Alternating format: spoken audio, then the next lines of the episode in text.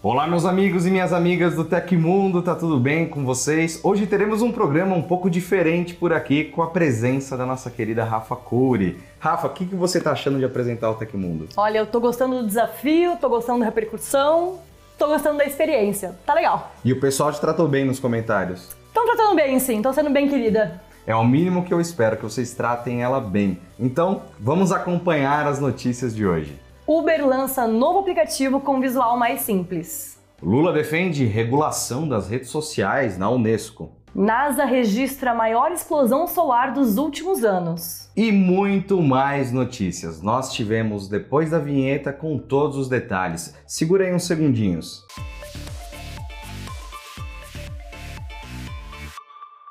Prometendo uma experiência mais simples e personalizada, a Uber anunciou a nova versão do aplicativo nesta quarta-feira, dia 22. Disponível para alguns usuários há algumas semanas, a interface reformulada agora começa a ser liberada para mais clientes. Segundo a empresa, o novo visual deixa o uso mais intuitivo ao eliminar toques extras ao solicitar uma corrida ou entrega. Assim, a plataforma pretende se tornar uma ferramenta única para ir a qualquer lugar ou pedir qualquer coisa. A nova interface traz os carrosséis, mais formas de usar o aplicativo e economize com a Uber. São destacadas outras opções de serviços, como reservar uma viagem, conexões com o transporte público, adição de paradas e envio de itens. Outra novidade é a guia Serviços na parte inferior da tela, onde os usuários encontram todas as opções de produtos disponíveis na região, como mercado e envios. Já na aba Atividade, os clientes conseguem ver o histórico e reagendar corridas e pedidos. A atualização também trouxe mudanças para o menu Viagens. Ao tocar em Para onde, será exibida a opção Lugares Salvos e sugestões de destinos baseados nas atividades do usuário. Segundo a Uber, o novo aplicativo estará sempre aprendendo sobre o cliente e vai exibir recomendações personalizadas na tela inicial. Por exemplo, se a pessoa costuma reservar viagens, o próprio software mostrará outras opções de serviços pré-planejados. Por fim, os donos de iPhones com iOS 16 poderão acompanhar as viagens pela tela de bloqueio. Em especial, os usuários do iPhone 14 Pro e 14 Pro Max conseguirão ver todas as atualizações pelo recurso Dynamic Island. O presidente Lula, do PT, entregou uma carta para a Unesco defendendo a regulação das redes sociais para conter discursos de ódio e disseminação de fake news. O documento foi lido na manhã de quarta-feira, dia 22, no evento Internet for Trust, que está sendo realizado em Paris, na França, e tem como objetivo debater ameaças à integridade da informação e liberdade de expressão. Na carta, o chefe do executivo do Brasil defende que as plataformas digitais se tornaram essenciais para as pessoas e que elas definiram novas formas de nos relacionarmos e consumirmos. O presidente diz que as ferramentas trouxeram desenvolvimento e difundiram conhecimento. Por outro lado, Lula comenta que o ambiente digital está monopolizado e que a falta de gerência tem prejudicado o mundo. O ambiente digital trouxe também riscos à democracia, riscos à convivência civilizada entre as pessoas, riscos à saúde pública. A disseminação de desinformação durante a pandemia contribuiu para milhares de mortes. Os discursos de ódio fazem vítimas todos os dias e os mais atingidos são os setores mais vulneráveis de nossas sociedades, argumenta. Outra crítica feita pelo presidente é que os benefícios das redes não são distribuídos igualmente e que, por causa disso, elas também geram desigualdade social. Lula cita ainda que as plataformas de comunicação são culpadas em casos como os ataques antidemocráticos às sedes dos três poderes em 8 de janeiro de 2023. Em grande medida, essa campanha antidemocrática foi gestada, organizada e difundida por meio das diversas plataformas digitais e aplicativos de mensagens. Repetiu o mesmo método que já tinha gerado atos de violência em outros lugares do mundo. Isso tem que parar. Outro trecho da carta do presidente Lula diz que os políticos e especialistas precisam trabalhar para reduzir o fosso digital e promover a autonomia dos países em desenvolvimento nesta área. O chefe do executivo ainda argumentou que é preciso garantir acesso à internet a todos e educar para que os cidadãos ajam de forma consciente no mundo virtual. Na sugestão de regulação, Lula indicou que o processo precisa ser elaborado de forma transparente e com participação social. De maneira internacional, a regulação deverá ser encabeçada por governos, especialistas e participantes da sociedade civil de vários países. O Internet for Trust aconteceu ontem e hoje, e são esperados mais de 3 mil representantes de governos, órgãos regulatórios, empresas digitais, universidades e sociedade civil.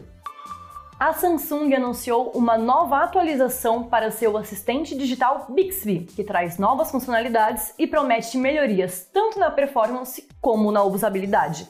A ideia é oferecer mais opções de customização e de interação com o aplicativo nos dispositivos Galaxy compatíveis. Uma das principais novidades é o Bixby Test Call, o recurso que transforma um texto em mensagem de áudio. A funcionalidade estava disponível apenas em coreano e agora chega para o idioma inglês, permitindo responder às chamadas automaticamente com um texto customizado. Enquanto isso, na Coreia do Sul, o Bixby recebe um recurso ainda mais avançado o Custom Voice Creator. É possível gravar diferentes frases para que o assistente digital imite a voz do usuário na hora de usar o Bixby Test Call. O pessoal da terra natal da Samsung também recebe mais novidades, com o Bixby capaz de reconhecer mais cenários.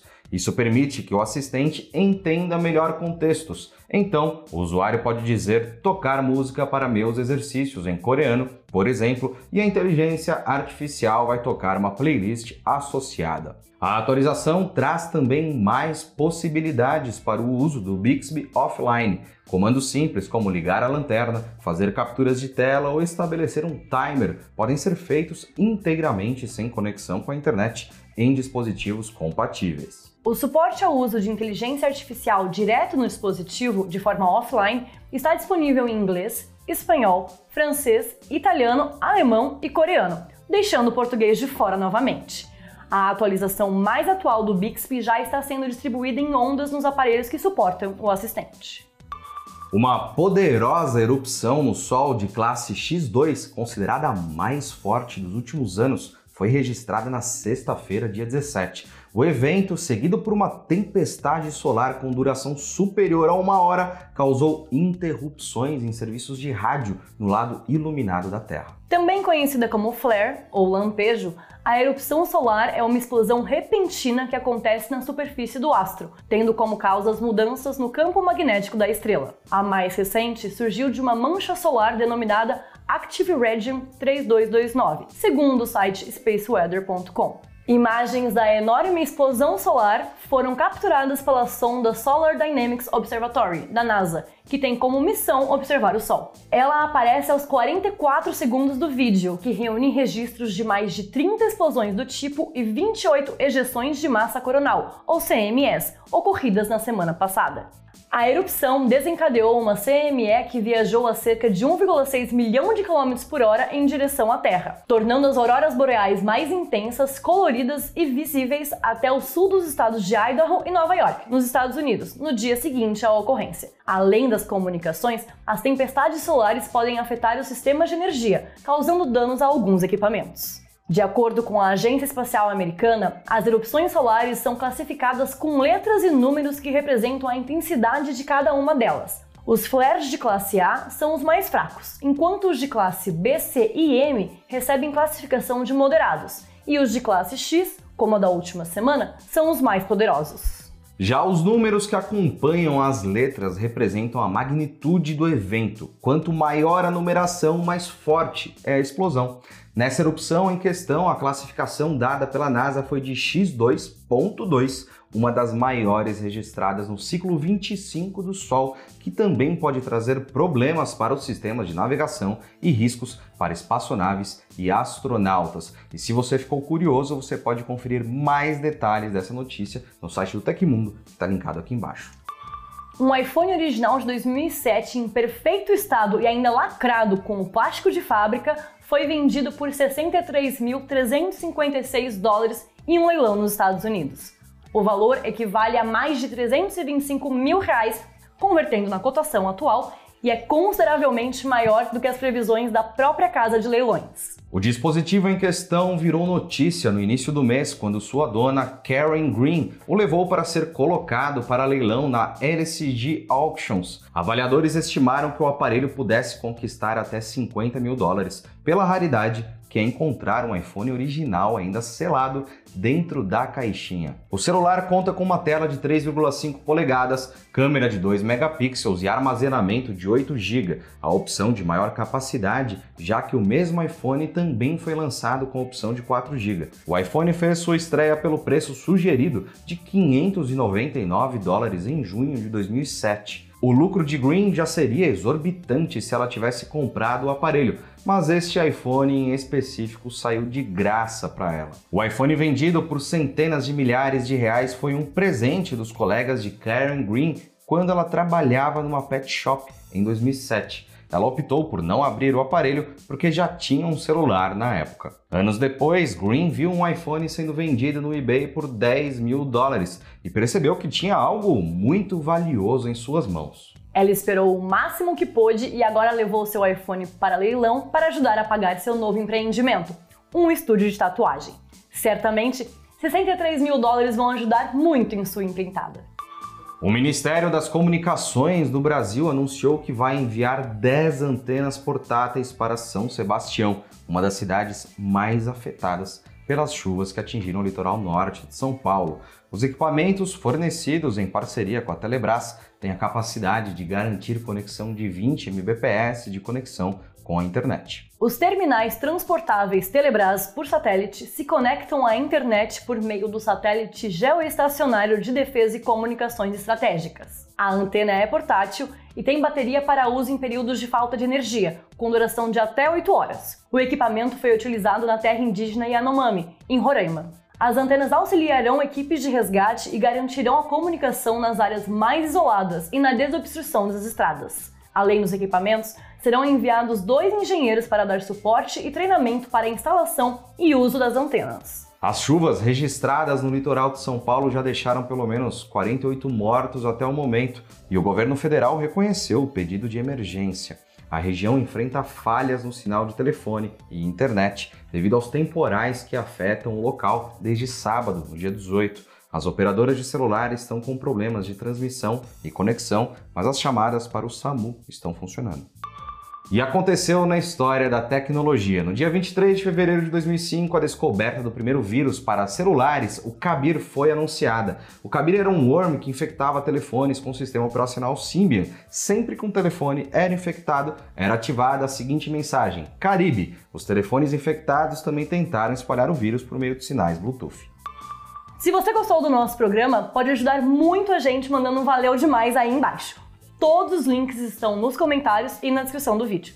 E essas foram as notícias do Hoje no Tecmundo desta quinta-feira. O programa vai ao ar de segunda a sexta, sempre no final do dia.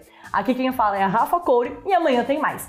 Espero que vocês continuem se cuidando. E eu também espero que vocês continuem se cuidando e, além disso, largando o dedo no like aí embaixo. Porque se não deixar o like, você não vai treinar seu algoritmo e seu YouTube vai ficar enviando aquele monte de vídeo que nem você sabe se você gosta, que é o que não é. Então, a gente se vê no próximo vídeo. Obrigado pela presença, Rafa. Se você gostou da presença da Rafa, comenta aí embaixo, quer ver ela mais vezes, comenta aí embaixo. Gostou dessa dinâmica? Comenta aí embaixo também. A gente se vê no próximo vídeo. Um abração e tchau, tchau. Até mais.